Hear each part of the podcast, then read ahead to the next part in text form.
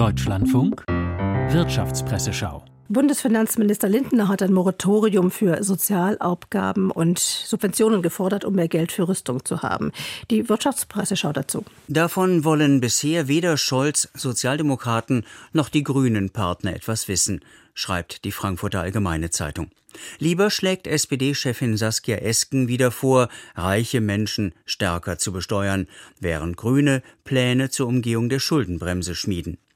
Beide täten besser daran, sich mit Lindners Moratorium auseinanderzusetzen. Als Mindestbedingung müsste die Koalition zwei Gesetze stoppen. Die Kindergrundsicherung und das Rentenpaket 2.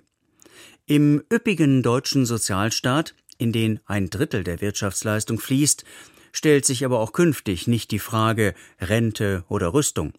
Das behaupten Linke und Grüne um jede Diskussion über eine maßvolle Verkleinerung des sozialen Netzes im Keim zu ersticken.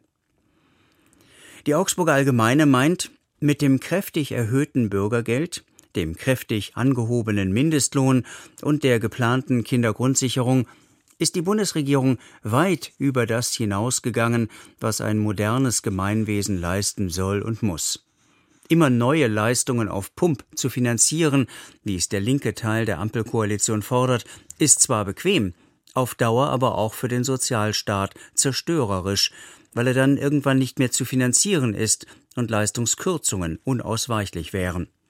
Die Schulden von heute sind die Steuern von morgen. Das vergessen Lindners Kritiker nur allzu gern.